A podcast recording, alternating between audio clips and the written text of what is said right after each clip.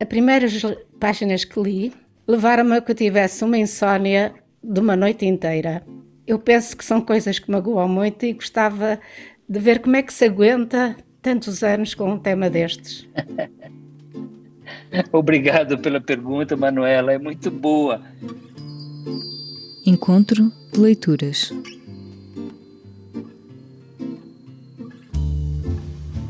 Escravidão é uma trilogia em que o jornalista brasileiro Laurentino Gomes está a trabalhar há seis anos. Esta obra de não-ficção narra a história da escravidão no Brasil e tudo o que se relaciona com ela. O primeiro volume tem como subtítulo Do primeiro leilão de cativos em Portugal até à morte de Zumbi dos Palmares. Foi o livro escolhido para o nosso encontro de leituras, o Clube de Leitura do Público e da Folha de São Paulo, que aconteceu a 10 de agosto e reuniu leitores de ambos os lados do oceano. De Uberlândia, Niterói, Maringá, Varginha. Maringá, claro. Fornos de Algodres, no interior de Portugal. Rio de Janeiro, Brasília, Barueri. Laurentini. E Laurentino? Eu sou de Maringá, mas eu estou em Viana do Castelo. E então, e, e o, o Laurentino está cá porque está a fazer a, a, a sua pesquisa? Eu cheguei em Portugal no final de junho e agora tem uma agenda bastante intensa de lançamento do livro em Portugal. Mas aí eu gostei tanto da experiência que decidi ficar direto aqui. Eu vou escrever o terceiro volume em Portugal. Aluguei um apartamento em Viana do Castelo e fico por aqui até o começo do ano que vem. Todos os meses, escolhemos os melhores momentos do encontro de leituras para este formato de podcast. Eu sou a Úrsula Passos, da Folha de São Paulo. E eu sou a Isabel Coutinho, do Público. Escravidão é uma trilogia ainda por terminar. O primeiro volume foi editado no Brasil em 2019 pela Globo Livros e em Portugal este ano pela Porta Editora. O segundo volume já foi editado no Brasil durante este ano. Como acabou de ouvir, Laurentino Gomes conversou com os leitores do Público e da Folha de São Paulo a partir de Viana de Castelo, em Portugal, onde está a escrever o terceiro volume de Escravidão obra de não ficção que já o levou a viajar por 12 países e três continentes. É, eu acho que esse tema tem se tornado cada vez mais importante no Brasil e no mundo. É um tema politicamente sensível, é uma ferida ainda aberta, um nervo exposto, mas eu acredito que a melhor maneira de enfrentar esse fantasma que continua a nos atormentar nesse início do século XXI é justamente pelo estudo e pela reflexão. Então, esse, esse nosso bate-papo hoje é muito bem-vindo, porque é exatamente pelo estudo e pela reflexão que nós poderemos enfrentar a herança da escravidão, que inclui a desigualdade social, especialmente no Brasil, e o racismo, a maneira como nós nos comportamos no Brasil, um reflexo direto da história escravista brasileira. Então, que bom que estamos aqui a conversar sobre esse assunto. Vou passar então a palavra à Úrsula. É, então, Laurentina, eu queria então começar com uma pergunta é, sobre a, as partes que a gente não vê no livro, né? Que é o trabalho que o escritor tem de pesquisa. A gente sabe que, que você fez uma longa, extensa pesquisa para esse livro. É, e você abre o livro justamente com um episódio, com uma história de um personagem no Benin. E daí você conta das, das viagens que você fez para a África. E eu queria saber dos países que você visitou para fazer essas pesquisas na África, é, quais países têm um melhor registro, melhores arquivos, melhores registros, acervos que possibilitam uma pesquisa sobre o assunto da escravidão? É, sim, bem, eu sou um jornalista, né? Então eu é, é, claro que eu poderia escrever um livro sobre escravidão apenas frequentando bibliotecas, museus e centros de pesquisa, mas eu faço reportagem também. Eu vou aos locais em que as coisas aconteceram, porque mesmo depois de 200, 300 anos, existe muita informação lá. A informação está naquilo que você vê, por exemplo, um castelo de entreposto, de comércio de gente, em Gana, no Benin, em Angola, é, as ruínas de Cidade Velha, em Cabo Verde, a fortaleza de Maputo, em Moçambique, ou todos os locais, os, os inúmeros locais relacionados à escravidão no Brasil. Existe informação no que você vê, mas também no que você não vê. Então, por exemplo, é, durante todo esse trabalho de pesquisa, eu jamais vi um grande Museu Nacional da Escravidão no Brasil, da escravidão e da cultura negra é uma coisa que não se vê, mas esse é um registro importante, é um projeto de esquecimento, né, de apagamento da memória no que se refere à escravidão. Agora, curiosamente, na África, esses registros estão muito fortes, muito presentes. Eu vi o Museu da Escravatura em Luanda, capital de, de Angola, é, percorri a rota do, do, dos escravos na República do, do Benin, que era um percurso de cerca de 3 quilômetros, na cidade de Ajudá, que os, os homens e mulheres escravizados eh, caminhavam a pé antes de embarcar nos navios negreiros. Em Gana existe uma, uma infinidade de castelos, fortificações, entrepostos, entrepostos de comércio de gente. Então, os registros estão na paisagem. Em Gana, em particularmente, me surpreendeu muito, porque como é um país de língua inglesa e dessa região da África foram muitos dos homens e mulheres escravizados para os Estados Unidos, incluindo, por exemplo, os ancestrais do cantor e compositor Louis Armstrong, que saiu de um lugar chamado Anábomo, é, e da, da, da primeira-dama Michelle Obama, que saiu do, do Cape Coast Castle, tem muita coisa interessante lá. Os guias turísticos são muito bem informados, há registros muito precisos.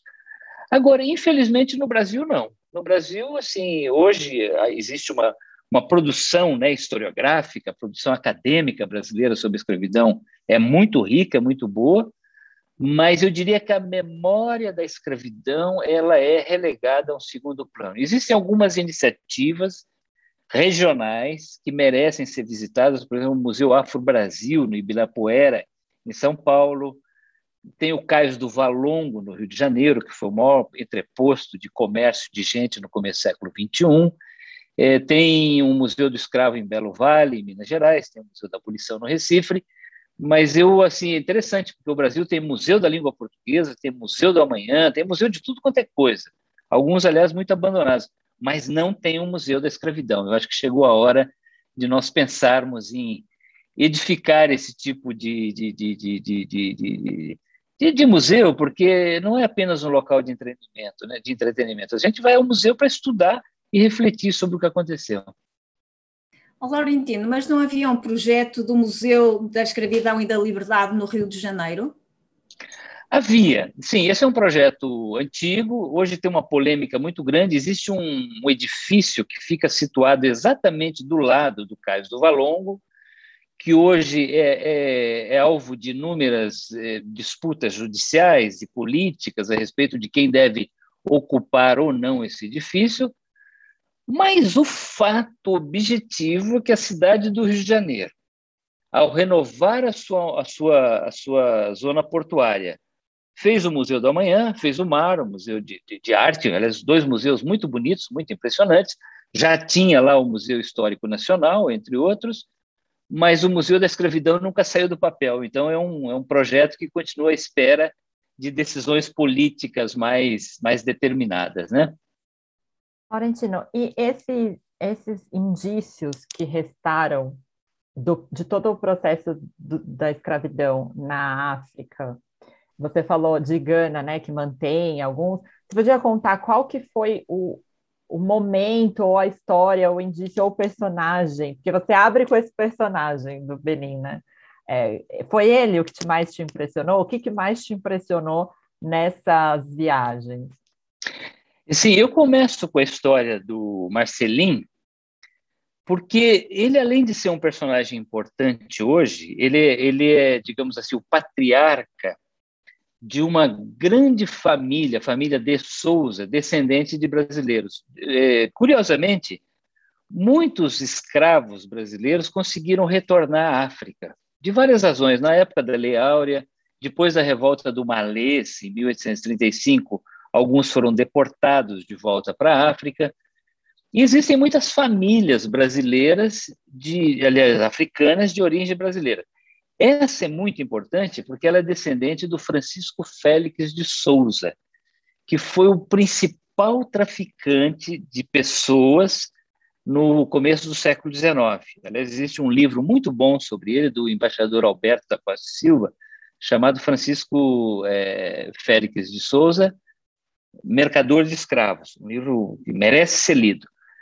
E essa descendência continua hoje importantíssima em Gana. Então, tem lá é, políticos, padres, bispos, é, militares, tem sacerdotisas de religiões de matriz africana, é, assim, to, todo um, um, um, conjunto importante na República do Benin hoje que é descendente da família de Souza. E me impressionou muito o, o, o Marcelinho, que é o personagem que eu abro porque essa cidade em que ele mora, Ajudá, que tem o seu nome devido à fortaleza de São Batista de, de Ajudá, construída pelos portugueses nessa região da África, é, me lembra muito a Bahia. É, tudo lá, inclusive o Marcelinho, que parece muito Dorival Caymmi, né? a, pele, a pele escura, o bigode branco, o cabelo branco, um homem um senhorzinho, tal, mesmo jeito de falar, aquela voz rouca. Então eu achei interessante fazer essa ponte entre a Bahia, de Dorival Caymmi, e a República de Benin, do Marcelim é, de Souza, descendente patriarca da família de Souza. Agora, muita coisa me impressionou. Eu vivi experiências assim bastante mobilizadoras, assim, do ponto de vista emocional, né? Visitei os porões na República de Gana, de um castelo, em que as mulheres ficavam estocadas ao longo de semanas, meses, num local muito úmido, muito frio, muito escuro, à espera da chegada dos navios negreiros. Porque, como havia muitas doenças na África, a África era um ambiente hostil para os europeus, quem tivesse gente estocada vendia pelo melhor preço, porque o som de todo capitão de navio negreiro era lotar o navio e partir o mais rapidamente possível da costa da África. Então esses castelos, eles eram armazéns, depósitos de gente. E eu visitei esses locais e realmente é um lugar assim que realmente você sente ali o peso da história, a dor e o sofrimento dessa história que está presente na geografia desses locais. Laurentino Gomes é vencedor de seis prémios Jabuti de Literatura e autor dos livros 1808, sobre a fuga da família real portuguesa para o Rio de Janeiro, 1822 sobre a independência do Brasil e 1889 sobre a proclamação da República. Agora, com a trilogia Escravidão, faz um novo mergulho na história. Ao falar da escravatura, torna também mais claras as origens do racismo. A conversa com os leitores começou com uma pergunta de Francisco Calheiros sobre as dificuldades do debate sobre racismo nos dias de hoje. Boa noite, Úrsula. Boa noite, Isabel. Boa noite, Laurentino. Só, só uma pergunta que eu gostaria de fazer, que é o seguinte: você falou da, da, da dificuldade que o país tem em lidar com a, com a, escravidão, não é? E é verdade, é quase um tabu, não é? É um, é um tema é. desagradável nos salões, você falar sobre a escravidão. Não está muito ligado a, a, É o mesmo problema do racismo, né? Quer dizer, enquanto você não resolver o problema do racismo, que é um mal-estar não dito, né? A escravidão não, não, não é abordada, né? Quer dizer, é, a questão racial está por trás, né? Que ainda hoje a gente vê isso aqui em São Paulo, né? É, é, é, um, é um tema tabu, né? É um tema complicado, né? Se discutir o problema do racismo, né? Ou há uma negação e há uma apologia da democracia racial, ou agora uma coisa que acontece muito, que eu vejo, todo dia na imprensa aparece, talvez até por causa, enfim, não interessa, talvez até por causa da postura do, do, do, do, atual governo, manifestações racistas explícitas, né? Quer dizer, que era uma coisa que também não existia, né? Porque era um racismo envergonhado.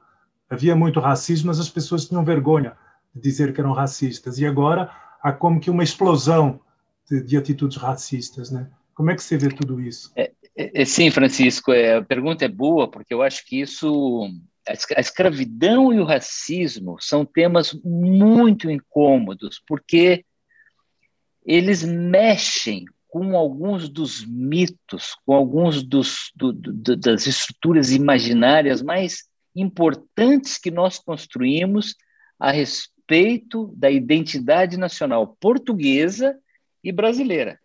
E no Brasil, em particular, nós temos alguns mitos muito fortes, né, de que a escravidão brasileira teria sido mais branda, patriarcal, boazinha.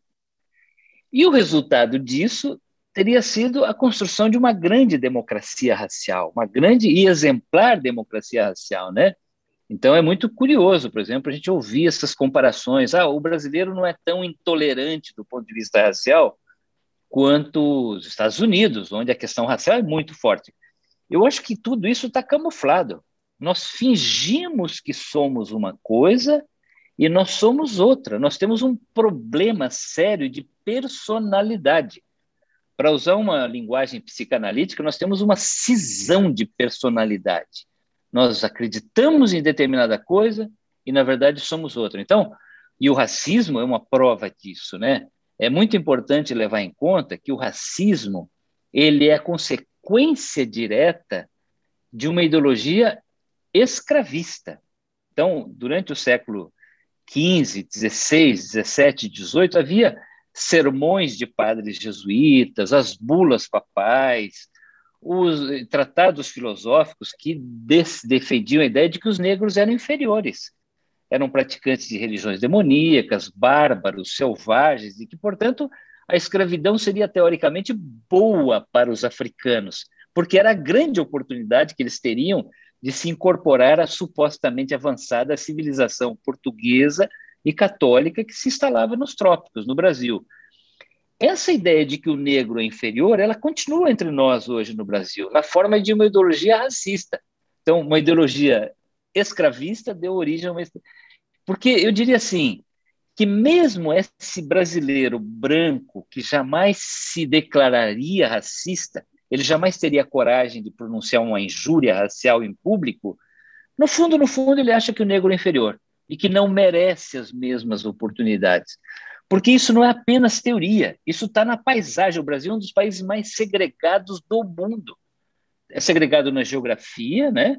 Observa essas cidades brasileiras. Quem mora naquelas periferias horrorosas, abandonadas pelo Estado, e quem mora nos chamados bairros nobres. É, o Brasil é segregado na geografia. É um país segregado nos números, nos indicadores sociais, por qualquer critério que se queira medir o Brasil, é um país segregado. Então, isso é uma prova, para mim, contundente do racismo.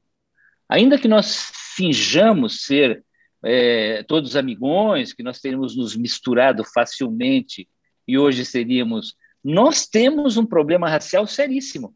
E enquanto nós não aceitarmos a ideia de que nós temos um problema racial camuflado, o Brasil não vai para lugar algum, porque vai fingir que é uma coisa quando é outra. Obrigada, Laurentino. Francisco, você quer falar alguma coisa? Ah, eu concordo, estou plenamente de acordo com o que o Laurentino falou, né? Obrigado. É, a próxima é a Valesca. Laurentino, tudo bem? Eu queria... Tudo bem, a, obrigado. A minha pergunta ainda é bem do comecinho da sua fala, quando você falava do, dessa ausência no Brasil, né, dessa memória em relação a toda essa história das pessoas escravizadas. E aí agora você complementou falando dessa realidade tão atual que é o racismo, né, que é fundante e estrutural na nossa sociedade. Eu até observo que das pessoas que estão aqui, pelo menos as que aparecem na tela, a maioria não são pessoas negras, né?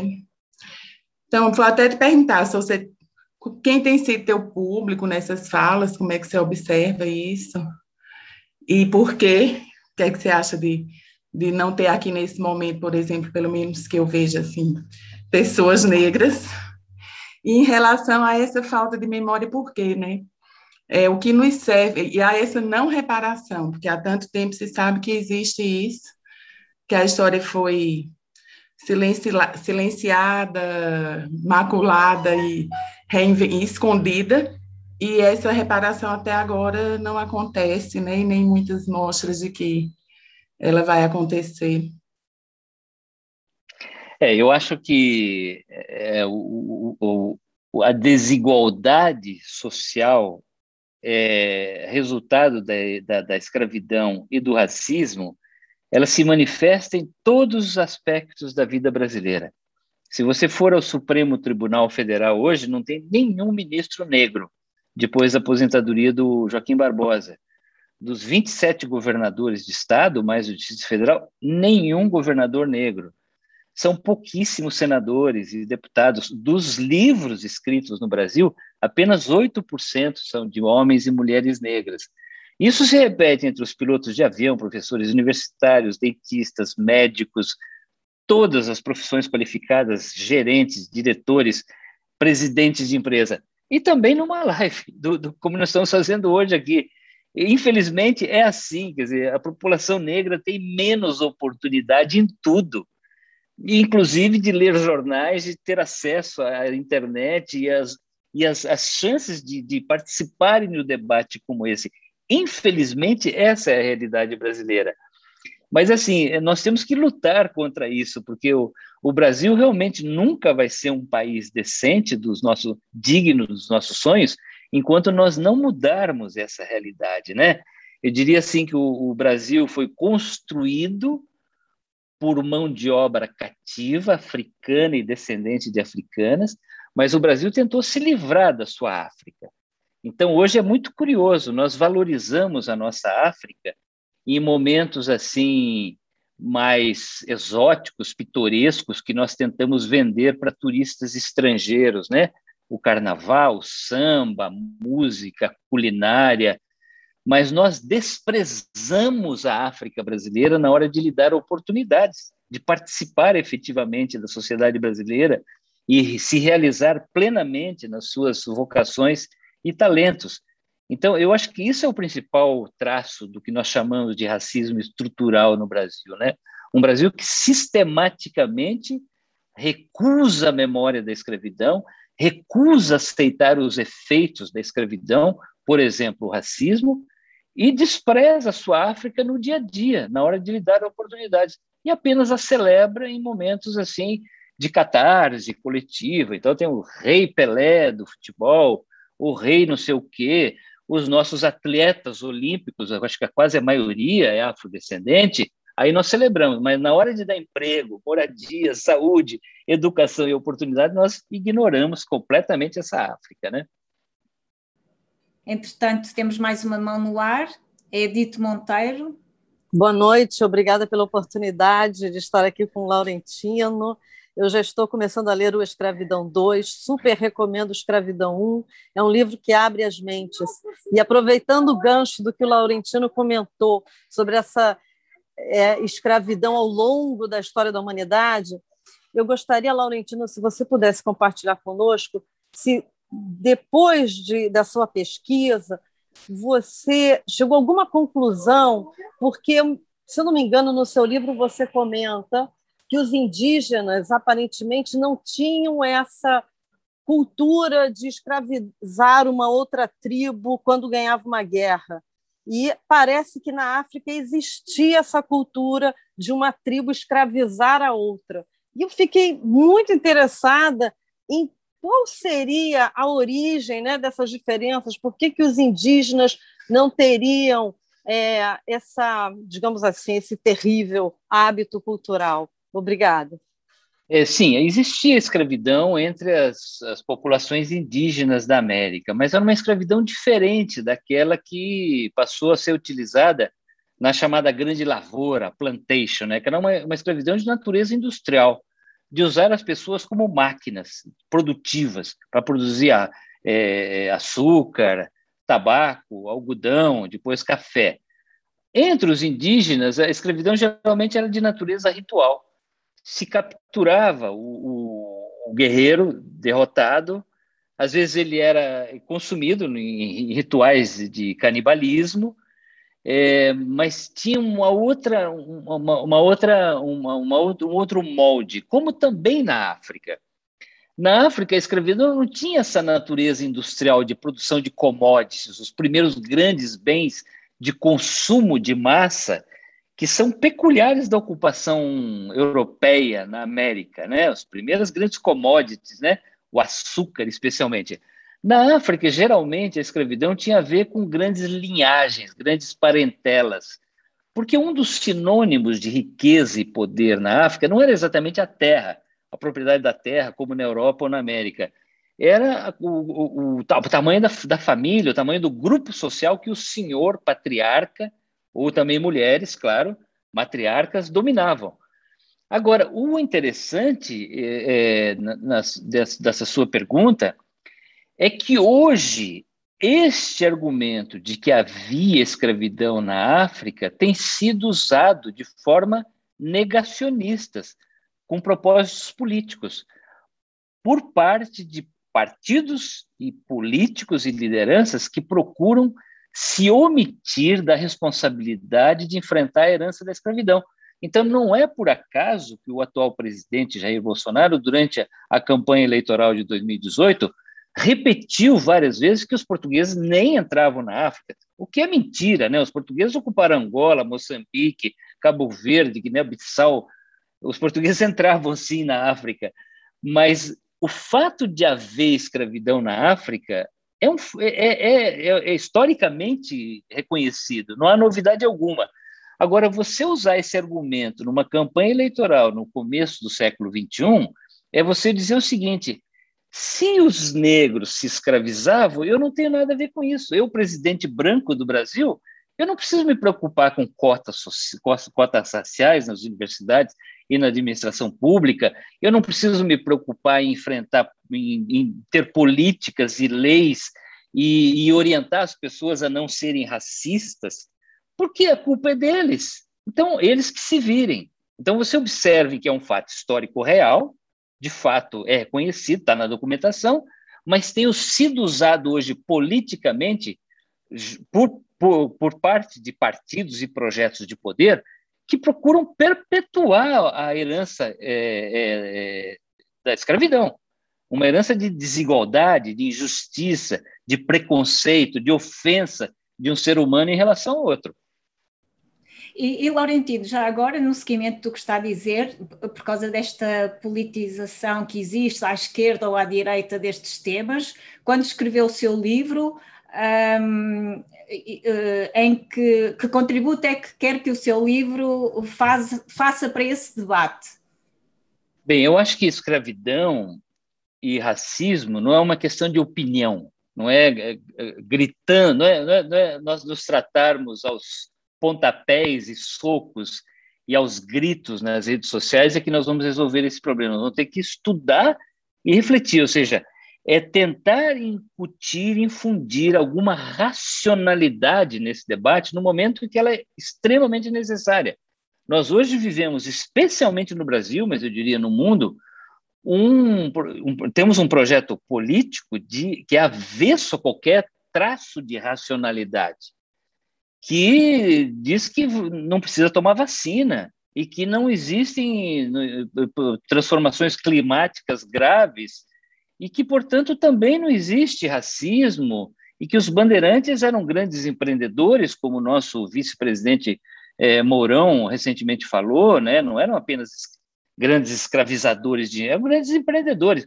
E assim, e aí por, por aí vai, ou seja, virou um, um, um, um projeto de poder que é anti-ciência, antirracionalidade, anti-educação, anticultura, anti-tudo, e que resulta em intolerância, e que resulta em perpetuação de estruturas de poder de dominação. Então, a minha contribuição é, é justamente de tentar infundir algum traço de racionalidade, mas, evidentemente, a minha é uma entre muitas possíveis contribuições. O que eu procuro fazer é popularizar, aumentar o público, que precisa ter acesso a esse tipo de, de, de, de estudo e de reflexão. Olá, boa noite, Daniel. Daniel Plotzel. Não sei se estou a dizer bem. Boa Bom, boa noite, Laurentino. Primeiro, é um privilégio poder te conhecer pessoalmente. Eu já li os três livros anteriores Obrigado. seus e aprendi muito. Minha, minha formação em História do Brasil é muito parca e eu aprendi muito com você. Eu, eu, eu, gostaria de introduzir um tema aqui que, olha, eu, eu vou ter até dificuldade em, em me manifestar, porque me toca afetivamente. A questão do seu livro da escravidão me tocou profundamente e, e, e é um tema que a mim vem remete coisas da minha herança judaica. Eu vou introduzir um tema aqui, eu tenho, tenho medo da, da introdução desse tema ser sensível, porque não, não é comparável, absolutamente não é comparável. O antissemitismo existe, existe há milhares de anos e, historicamente, inclusive, o povo judaico tem lá a história dos faraós, da escravização do, do povo judaico pelos faraós, mas não é isso que eu queria me referir, eu queria me referir ao maior genocídio que houve na história da humanidade, que foram dos povos escravizados do continente africano. Esse foi o maior genocídio, como você mesmo aponta. Né? Agora, houve outros genocídios na história da humanidade, mais recente, o Holocausto, depois da guerra, foi reparado muito rapidamente. Um, a Alemanha foi um país derrotado, e por causa disso, a reparação ao povo judaico que sofreu esse genocídio foi uma reparação muito rápida. E como a Valesca mesmo fala, a questão do, dos, dos povos escravizados que vieram da África nunca foi reparado no continente americano. Quer dizer, nos Estados Unidos, a partir da década de 60, tão recentemente, isso pode ser, pode ser considerado uma pequena reparação, e no Brasil está sendo a passos muito lentos. E eu, eu, me, me surpreendo muito e fico muito, muito chocado. O Brasil é um, é país feito de refugiados, né? quer dizer, mas refugiados, na verdade, que foram trazidos no começo do século XX para embranquificar, ou como você pode branquificar, não sei como é que se diz, a população brasileira. Embranquecimento. Embranquecimento, desculpe. Depois da, da, abolição da escravatura, que foram refugiados que vieram fugidos da fome, fugidos dos seus países, mas vieram por, por um motivo muito vil, muito vil mesmo, foram aceitos aqui. Depois vieram realmente os judeus, minha família, eu sou a primeira geração pós-guerra aqui no Brasil, uma família de refugiados. E me toca muito profundamente. Sempre que se fala em genocídio, e sempre que se fala em povos escravizados da África, eu não suporto, eu não entendo, é absolutamente inconcebível para mim um judeu ser racista. E, eu, e, e, essa é uma coisa que me toca profundamente, mas profundamente mesmo, uma questão uma questão emocional profunda e a cada vez, cada página que eu leio do seu livro me emociona, Valentino. É uma coisa muito, muito profunda mesmo. Eu acho que essa reparação é uma coisa urgente no nosso país, é uma das coisas mais urgentes na história da humanidade. A África é a vergonha da humanidade, a vergonha da nossa humanidade, da, da, da do nosso, do, do, da, a vergonha contemporânea da humanidade. Desculpe, e eu não sei se você tem alguma coisa a, a, a complementar. Sim, Daniel. Primeiro queria agradecer, né, a contribuição, o seu comentário. É, é, muito interessante esse paralelo, né? Realmente o mundo tem sido relativamente bem sucedido em algumas reparações relacionadas ao Holocausto. Embora a grande reparação jamais será possível, que é a vida das pessoas que foram mortas. Essa reparação jamais poderá acontecer. Mas existem devolução de obras de artes que foram roubadas, pilhadas e assim por diante. No caso da África, eu sempre relutei um pouco a aceitar a ideia de que tivesse havido um genocídio negro. Porque o objetivo do tráfico negreiro não era matar as pessoas. Ao contrário, cada pessoa traficada era um ativo econômico. Então, o objetivo do traficante, do senhor escravista, é que eles sobrevivessem. Mas é interessante que o Abdias Nascimento, grande intelectual negro, escreveu um livro chamado Genocídio Negro no Brasil. Quando você lê o Abdias Nascimento com mais atenção, ele não está falando propriamente de um genocídio físico, mas de um genocídio cultural, que é justamente o apagamento dessa memória, né? O Brasil teve, durante o segundo reinado, um projeto muito importante, que era o de embranquecimento da população, como se o sangue negro tivesse corrompido a identidade brasileira, tivesse nos feito piores, inferiores ao que nós poderíamos ser. E aí, por exemplo, eu sou resultado direto desse projeto de embranquecimento. Os meus descendentes, eu sou descendente de italianos por parte de mãe, e de judeus sefaraditas por parte de pai, da Península Ibérica. Mas os meus descendentes, eh, antecedentes italianos chegaram ao Brasil justamente para substituir a mão de obra escrava no, na colheita do café depois da, da, da Lei Áurea. Então, Esse era um projeto de trazer imigrantes europeus para embranquecer o, o Brasil, porque se acreditava que a África tinha corrompido o sangue brasileiro. E eu diria que esse projeto continua em andamento ainda hoje, quando até recentemente nós não tínhamos história da escravidão, história da África nos livros didáticos, não tem um museu da escravidão, a escravidão é pouco, era muito pouco discutida em todos os ambientes, era quase um não assunto. Então, nesse aspecto de genocídio cultural, sim. Embora hoje se possa dizer que há um genocídio de fato de jovens, homens e mulheres negros nas periferias do Rio de Janeiro. Por exemplo, quando eles são as vítimas das chamadas balas perdidas, né, da violência, seja do crime organizado, seja da polícia. Há, de fato, um, um genocídio concreto, numérico, em andamento, estatisticamente comprovado, embora não exista um projeto de poder, como houve, por exemplo, na Alemanha nazista. Mas o, o, o fato é que existe um genocídio em andamento. E o genocídio cultural, seguramente, houve e continua existindo. Obrigada. E agora, na, na fila, está Wellington Santiago. Wellington, boa noite. Boa noite. Boa noite, Laurentino. Boa noite às intermediadoras e boa noite a todos. Noite. Obrigado pela oportunidade. Uh, Laurentino, embora eu, eu, creio que você já refletiu um pouco sobre a pergunta que eu, que eu pensava em fazer, que, que eu penso em fazer, que é exatamente sobre como é, como que a gente, como que se dá esse processo, como que a gente pode fazer essa reparação ou essa ou, ou retornar a esse passado e apaziguar esse, esse, essa ferida, né? curar essa ferida que existe na nossa história, e em quais civilizações e quais povos, pelas suas pesquisas, que se tem, que, que, que, que houve sucesso nessa, nessa questão de, de, de reparação, vamos chamar assim, dos, dos seus escravizados? Não, infelizmente, é, essa é uma dívida que foi se acumulando ao longo de toda a civilização humana e continua sem resposta.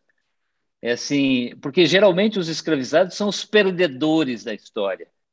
E a reparação jamais vem de quem perde, né? A reparação geralmente é exigida de quem ganha. As indenizações de guerra, depois da Primeira Guerra Mundial, que impôs grandes encargos financeiros à Alemanha, e resultou depois na Segunda Guerra, e assim por diante. As reparações que estão sendo exigidas hoje do Japão em relação às atrocidades que foram cometidas na China, é, na, na, Coreia, na, na, Coreia e assim. Agora, infelizmente, eu, eu insisto, eu acho que essa dívida não se paga financeiramente. Ela tem de ser encarada como um investimento do futuro. Então, um dos nossos interlocutores aí estava eh, falando há pouco sobre cotas raciais. Eu acho que é um primeiro passo. Assim, primeiro que está comprovado que cota funciona, né? Tem aumentado significativamente o número de mestres, doutores, professores, estudantes no ensino superior e também profissões mais qualificadas no Brasil, pessoas negras, tem aumentado significativamente, por exemplo, o número de jornalistas negros no Brasil, que praticamente não existiam quando eu comecei na profissão, 45 anos atrás. A publicidade brasileira mudou significativamente também nas últimas duas décadas. Até ali 20 anos atrás, você observava a publicidade no Brasil, parecia que a gente estava na Suíça ou na Suécia, né? Todo mundo branquinho de olhos azuis. Hoje mudou. Existe então uma mudança de percepção na cultura brasileira a respeito da importância do negro e de incorporá-lo de fato na sociedade brasileira. Então, eu acho que essa dívida se paga da seguinte forma: primeiro, uma mudança de natureza psicológica. É isso que vai mudar o perfil racista da sociedade brasileira. A ideia de que o outro merece respeito, merece ser ouvido, merece ter oportunidades. Uma mudança de natureza, de, de mudança cultural, portanto. A outra são políticas públicas, sim, como a política de cotas, as políticas de, de compensação, é, de, de, de, promoção das pessoas. É, e, e agora, eu diria assim que, para resumir, resumir, resumir, enfrentar o racismo e, a, e, o legado da escravidão no Brasil é basicamente combater a desigualdade social. Porque pobreza no Brasil é estatisticamente sinônimo de negritude. Quanto mais negra é a cor da pele, maior a chance da pessoa ser pobre. Quanto mais branca, maior a probabilidade de que ela terá riqueza e oportunidades e acesso aos recursos do Estado. Então, quando nós falamos de enfrentar o legado da escravidão, no fundo mesmo, é tornar o Brasil um país menos desigual do que nós somos hoje. Esta é a segunda abolição que era preconizada no século XIX pelo Joaquim Nabuco, André Rebouças, Luiz Gama e José do Patrocínio, né? Que diziam que não, para, não, não, não adiantava parar de comprar e vender gente, como o Brasil de fato fez com a Lei Áurea. Era preciso também dar oportunidades da terra, da, da emprego, da renda, educação, moradia. Isso o Brasil jamais fez. E a desigualdade social no Brasil hoje é resultado dessa segunda abolição que nunca aconteceu. Existe um projeto de Brasil que ficou abortado no século XIX. E ele continua nos assombrar, assombrar hoje. Então, assim, quando o Brasil é, finalmente levar a sério o combate às desigualdades sociais, nós também estaremos fazendo a segunda abolição, porque hoje pobreza no Brasil é sinônimo de África brasileira. É, agora eu vou chamar o Leonardo, que ele tinha pedido para eu chamar ele, ele não estava conseguindo levantar a mão, tá? Leonardo. Muito obrigado pela oportunidade de conhecer o Latino, eu li alguns livros dele já, e eu fiquei muito interessado, porque cada, cada coisa que ele acrescenta, assim, um debate fica muito mais vasto e bem mais complexo. É, está centrado só num ponto, porque o racismo e a escravidão, além de ter esse traço do genocídio, de, por exemplo, ah, aconteceu vários genocídios na África. O povo brasileiro, o povo negro é o que mais é morto pela polícia. A cultura nossa é de quanto mais preto, como ele acabou de mencionar, mais excluído e menos menos qualidade de vida, de vida tem. Eu queria acrescentar que eu tinha lido em algum lugar, é, no nazismo, as pessoas, é, os judeus eram tratados como subgente. Esse termo é, fez lembrar de outro livro, de Casta, da jornalista americana negra, que lançou recentemente. E no livro Casta, é importante perceber que, por exemplo, né, os Estados Unidos é extremamente racista, tipo, uma, uma divisão bem clara assim, não tem, não tem uma mistura que tem no Brasil. Mas aqui o racismo ainda é mais forte porque a gente trata como uma subgente, tipo, o negro, ah, é bom ou morto ou preso, entendeu? Parece que a educação nunca é prioridade, então as cotas é uma ofensa ela existir, né, do, do minha perspectiva, como estudante negro também, pardo, porque eu também não sou tão escuro aí entre o debate do colorismo também. E sobre e acrescentando mais, eu fui pensando também sobre Florestan Fernandes, do O Negro na Sociedade Contemporânea, o, o livro que ele escreveu. O debate é muito vasto, eu só queria adicionar isso mesmo, porque Laurentino cada vez mais foi acrescentando e fiquei admirado. Muito obrigado. É, Leonardo, eu que agradeço, Leonardo. Eu vi que você fez aqui no bate-papo uma observação há pouco que vale a pena ser citada, né? Você, você se refere a um projeto eugenista. É, de, de, fato, assim, é, essa ideia de que era preciso branquear a população brasileira era tão grande que surgiram no final do século XIX, começo do século XX, ideias pretensamente científicas para sustentar que o negro era anatomicamente inferior que o sangue negro era inferior, assim, do ponto de vista biológico, e que, portanto, era preciso branquear o Brasil, inclusive de, de, de, de o, o, Brasil tem uma analogia que eu, eu, eu acho interessante fazer, que a escravidão chegou ao Brasil, o primeiro vetor foi a indústria da cana de açúcar no Nordeste. Na cana de açúcar, na indústria do açúcar, você moe a cana, tira a doçura, a riqueza e joga o bagaço fora. Hoje já se usa como adubo e combustível, mas tradicionalmente se jogava o bagaço fora. O Brasil fez isso com, a, com, com seus negros também. Ele moeu essa mão de obra, construiu as suas riquezas e depois, tentou se livrar delas. Havia projetos de devolver os negros à África, isso não foi possível. Então, a ideia de que era preciso branquear a população, inclusive um projeto eugenista, de ir tentando reduzir o peso do sangue africano, da, da, da, da proporciona estatisticamente no Brasil. Mas essa África se recusa a ir embora, né? Ela é cada vez mais importante no Brasil e nós não conseguimos entender o Brasil em todos os seus aspectos sem, sem observar, estudar e entender essa nossa África. Enquanto nós não aceitarmos a importância que a África tem na nossa Constituição como identidade nacional, nós vamos viver num projeto negacionista, de auto-engano. Né? É, o próximo é o Francisco. Queria fazer duas perguntas. Uma, uma é mais uma constatação, e a pergunta eu reconheço que é um pouco é, é um pouco incômoda, mas que está na ordem do dia. Começou na Inglaterra, nos Estados Unidos e chegou aqui agora com força total. Eu não sei se você está acompanhando o episódio do Borba Gato, daquela estátua horrorosa. Eu não vou entrar no mérito, se é a favor ou contra. O que, é que você acha dessa política agora que se discute muito aqui em São Paulo da, das estátuas de figuras que, que, enfim, fazem parte da nossa história. Não dá para negar o passado. O passado existe.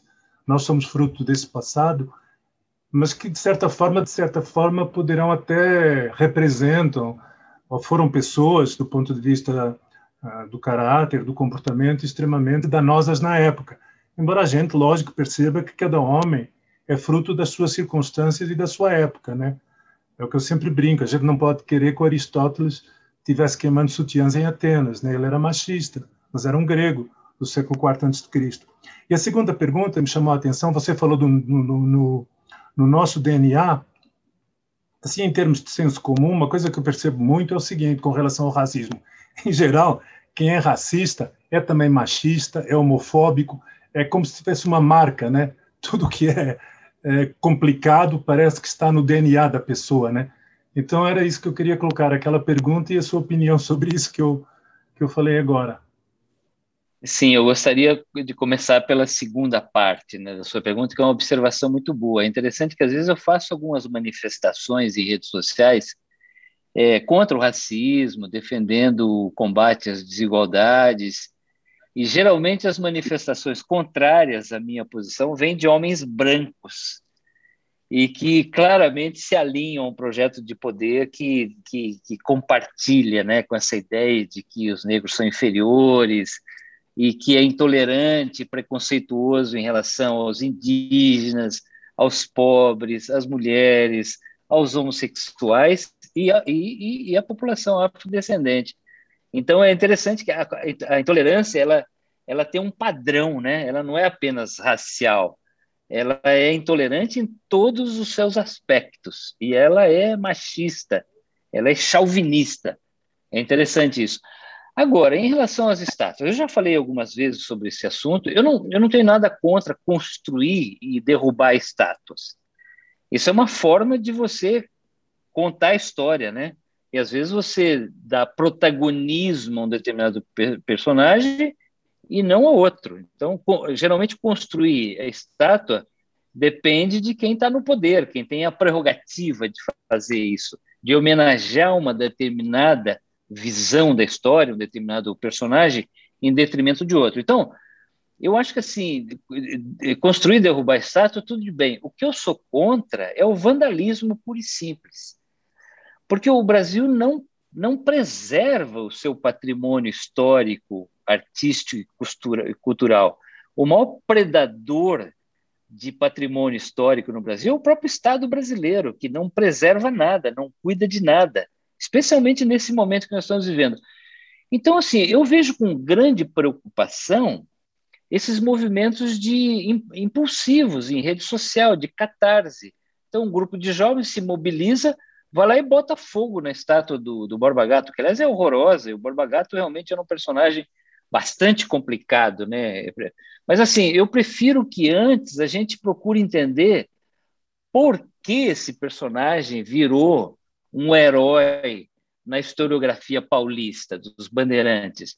Por que um homem que era assassino, acusado de matar um funcionário da coroa, fugitivo da justiça, de repente se tornou um grande herói ao ponto de, de erigirem uma estátua para ele lá no bairro de Santa Amaro. Depois de feita essa reflexão, a sociedade pode se pôr de acordo se devemos manter aquela estátua lá ou não. Por exemplo, nos Estados Unidos agora, lá na Virgínia, várias estátuas foram retiradas, mas depois de um debate, as pessoas discutiram, houve manifestações de rua, e aí a comunidade chegou à conclusão de que não era, não era, não era mais oportuno, adequado continuar homenageando os heróis da Confederação, que era escravista.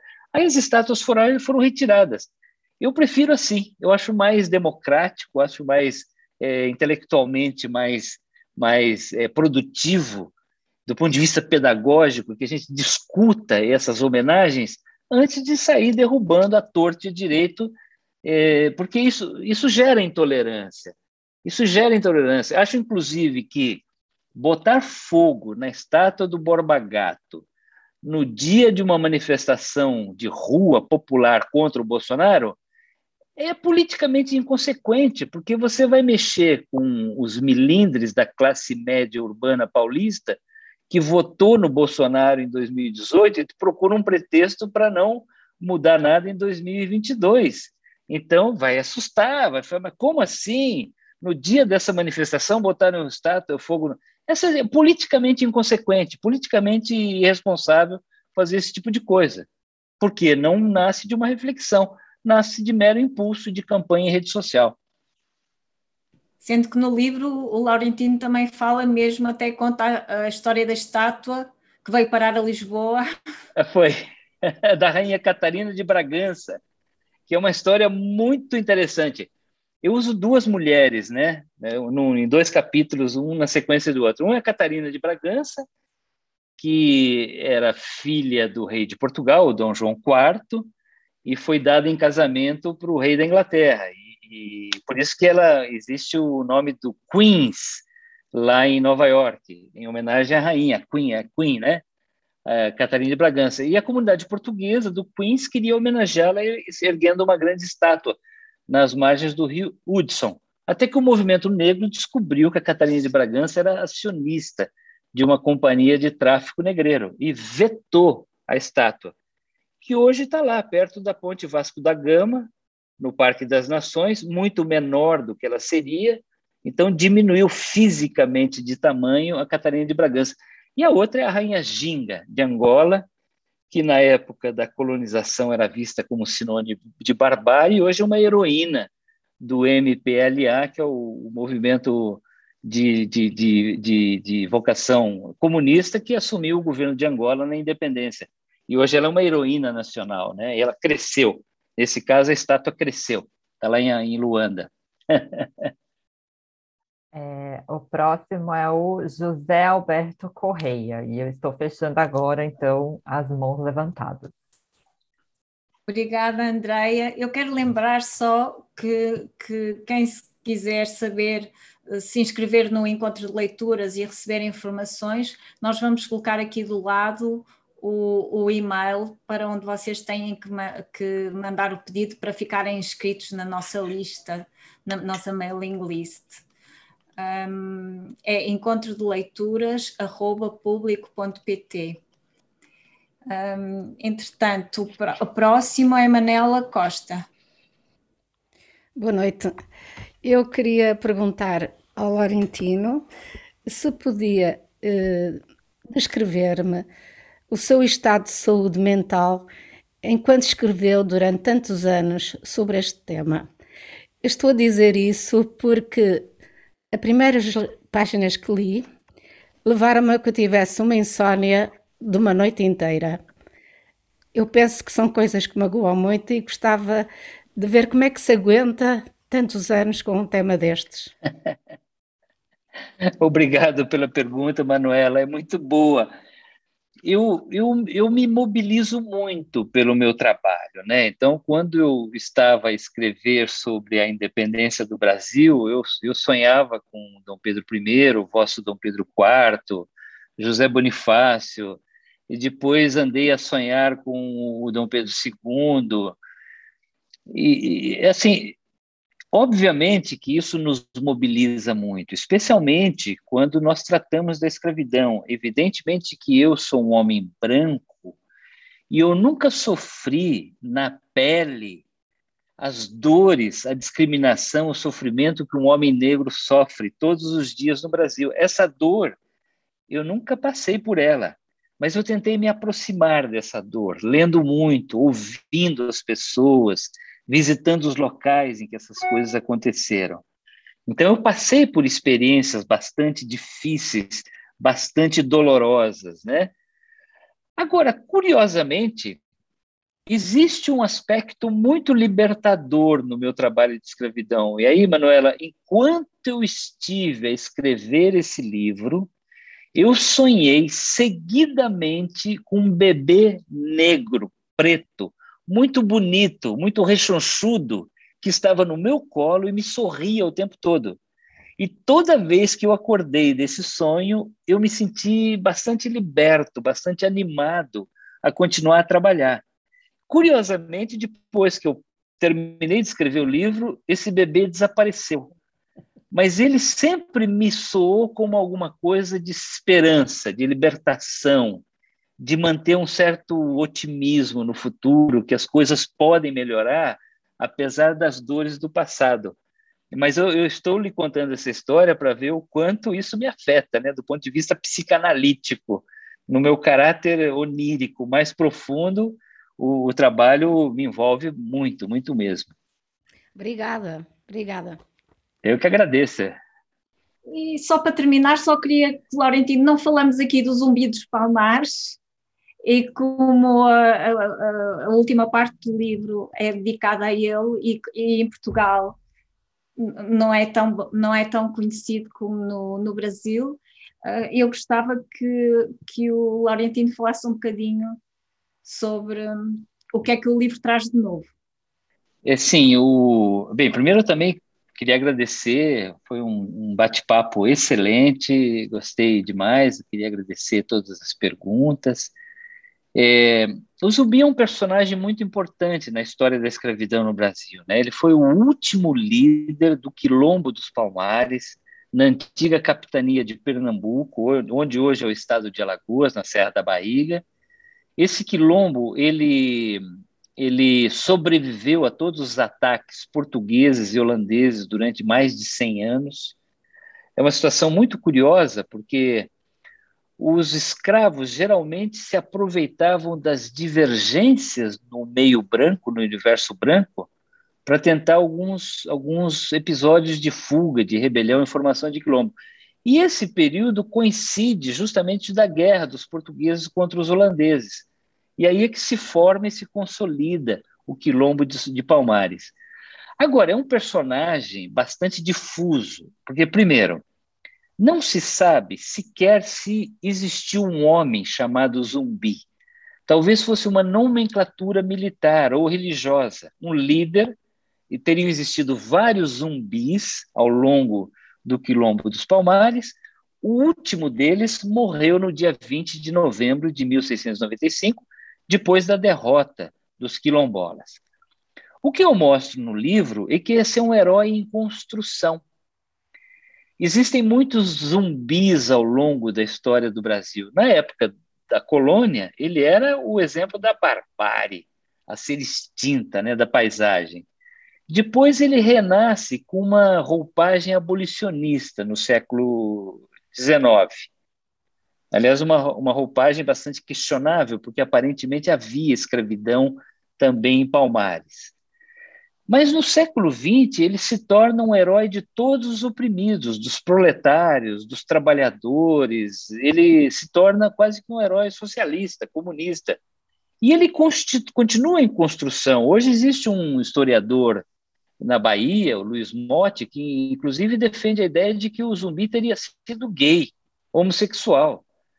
E, e isso complica bastante a, a, a continuidade da construção do mito zumbi, num país homofóbico como o Brasil. Então, eu, assim, eu, eu, evidentemente que seria muito pretensioso da minha parte escrever a verdadeira e definitiva biografia do zumbi.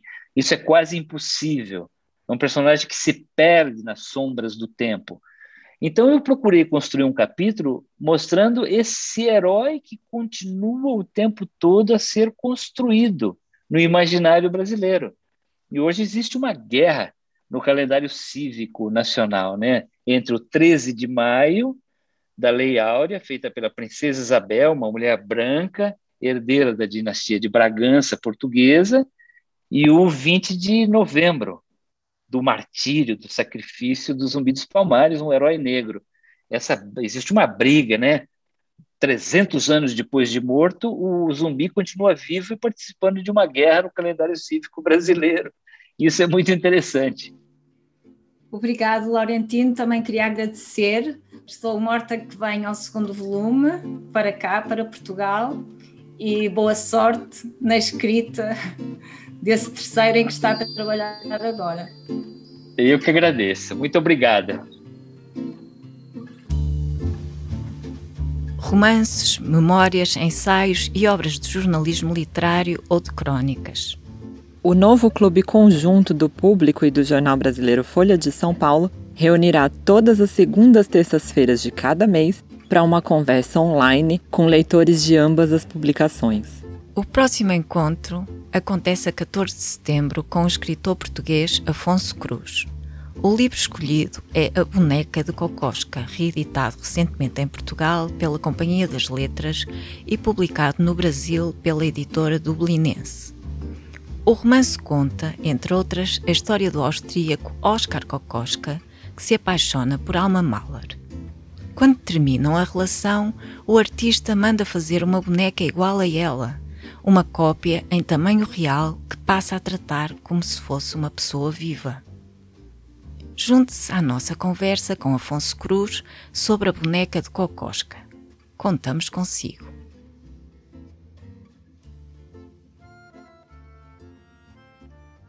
O público fica no ouvido.